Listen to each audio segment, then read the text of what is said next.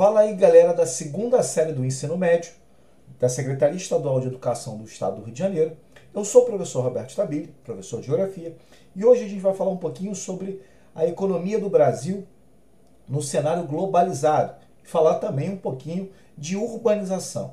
Esse é o nosso segundo bimestre e nós estamos batendo um papo com vocês sobre essa relação que eu acho que é muito importante quando a gente trata do Brasil globalizado e com a formação do Brasil urbano, já que a urbanização é uma característica muito comum do final do século XX e início do século XXI.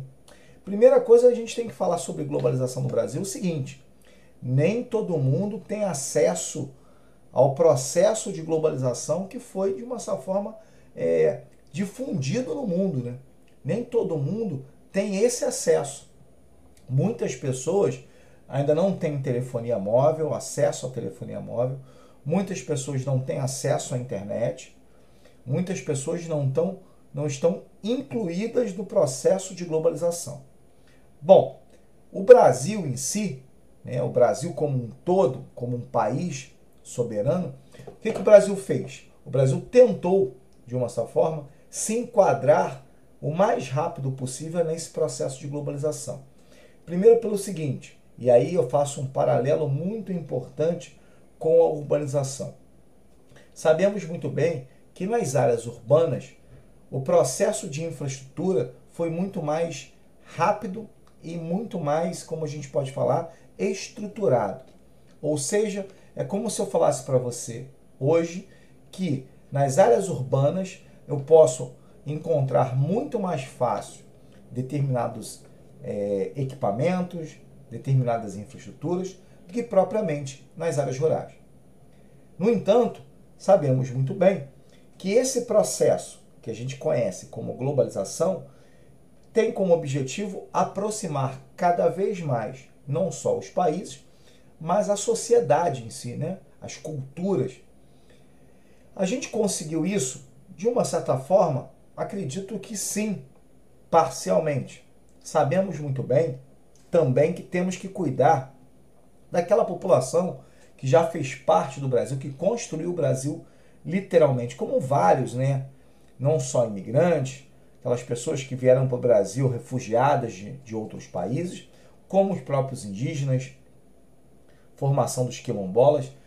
Muito importante manter o que a gente chama de a, a formação do país e reconhecer quem realmente formou o país. Isso também faz parte do processo globalizado, porque anteriormente a gente não tinha o conhecimento, ou os próprios indígenas que viviam no Brasil não tinham o conhecimento que existiam outros povos no mundo. Hoje é muito fácil a gente encontrar vários tipos de cultura, vários tipos de povos, e como eu falei, uma diversidade étnica muito grande. Então, valorizar essa diversidade é importante. No outro cenário, mais um cenário global econômico, o Brasil também tentou se enquadrar no cenário mundial. Fazendo o quê? Na verdade, o Brasil, junto com um grupo de países da América do Sul, Cone Sul, formou o que a gente chama de bloco econômico. A gente já falou sobre isso nos outros bate-papos que nós tivemos, já falamos sobre isso em outros é, cenários, outras conversas que nós tivemos, principalmente no primeiro bimestre. Mas o Brasil em si, principalmente na década de 90, o Brasil resolveu se aproximar ainda mais dos países que faziam parte da América do Sul, do que nós chamamos de Cone Sul. Tanto a Argentina, que foi o primeiro passo, quanto o Uruguai e o Paraguai. Bom, países esses, que nós sabemos muito bem, têm seus problemas econômicos e sociais, assim como o próprio Brasil. Posso falar o seguinte: dentre os quatro países na formação do bloco na década de 90, o país que mais se destacava economicamente era certamente a Argentina. Por quê? A Argentina sempre teve uma, uma questão socioeconômica mais equilibrada que o Brasil.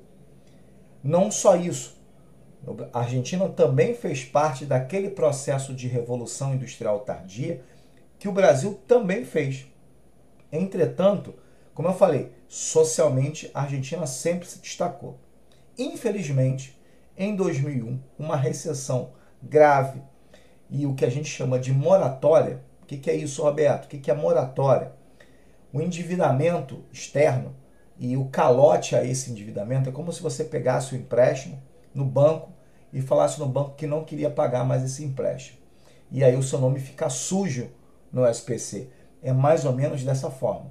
Então, quando a gente fala de moratória, de calote, eu estou falando que o país pode ficar sujo no mundo todo. E foi o que aconteceu com a Argentina. Infelizmente, quando a gente tem países que fazem parte do seu bloco econômico e esse país não tem uma economia tão forte, de uma certa forma, isso também não te valoriza. Ou seja, não beneficia esse crescimento econômico.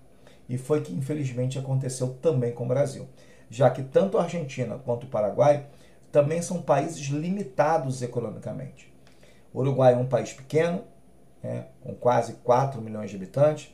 O Paraguai é um país com graves desigualdades sociais. Isso fez com que a nossa economia ficasse limitada né, ao comércio de países mais pobres.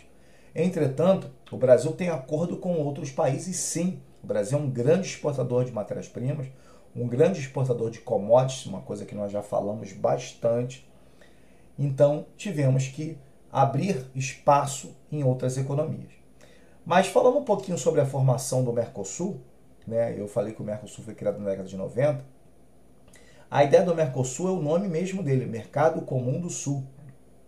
Entretanto, não foi isso que aconteceu.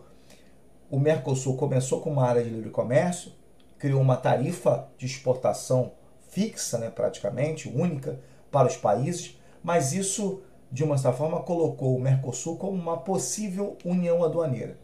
E aí, galera, eu já falei isso na, nos bate-papos passados, a união aduaneira é o segundo passo de integração. É aquele negócio, lembra que eu falei? Do amigo, aquele cara que frequenta a sua casa e aquele cara que você só dá o olá no colégio. Então, essas são as diferenças de integração que a gente tem entre os blocos econômicos.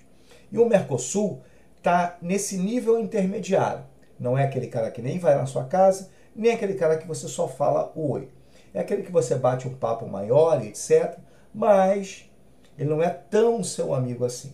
E hoje a gente passa por alguns problemas, porque a Argentina não conseguiu se recuperar, o Paraguai continua com problemas sociais e o Uruguai continua um país está limitado na sua economia. Entretanto, hoje o Uruguai vem tentando é, fornecer incentivos fiscais tanto para empresas quanto para fortunas de investimentos no seu país. Ou seja, ele já está visando um crescimento econômico. Isso pode ser muito bom para o bloco econômico Mercosul. Se a gente fosse comparar o Mercosul com outros blocos, certamente há um enfraquecimento visível nos países que fazem parte desse grupo, né, desse Mercosul. Logo, o que a gente observa bastante é que o Brasil, apesar dos seus problemas sociais, de suas crises, ainda é o país que se destaca no Mercosul. Não só pela sua economia, pelo seu agronegócio, mas também pelo seu forte potencial industrial, mesmo com dependência tecnológica.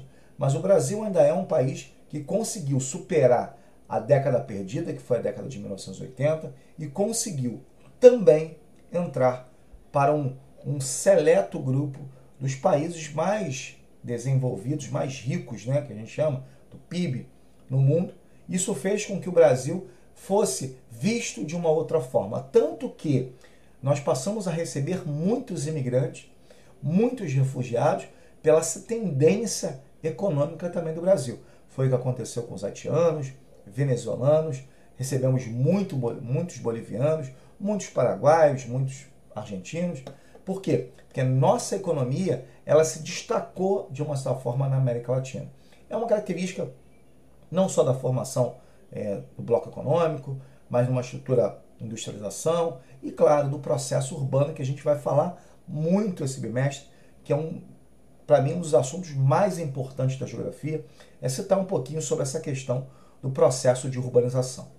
Bom, galera, muito bom falar com vocês, um abraço muito apertado em cada um de vocês, porque porque a nossa ideia é que vocês consigam entender esse bate-papo e, claro, como eu falei, ano que vem, nos próximos anos, fazer o Enem, fazer um vestibular para continuar o desenvolvimento da educação.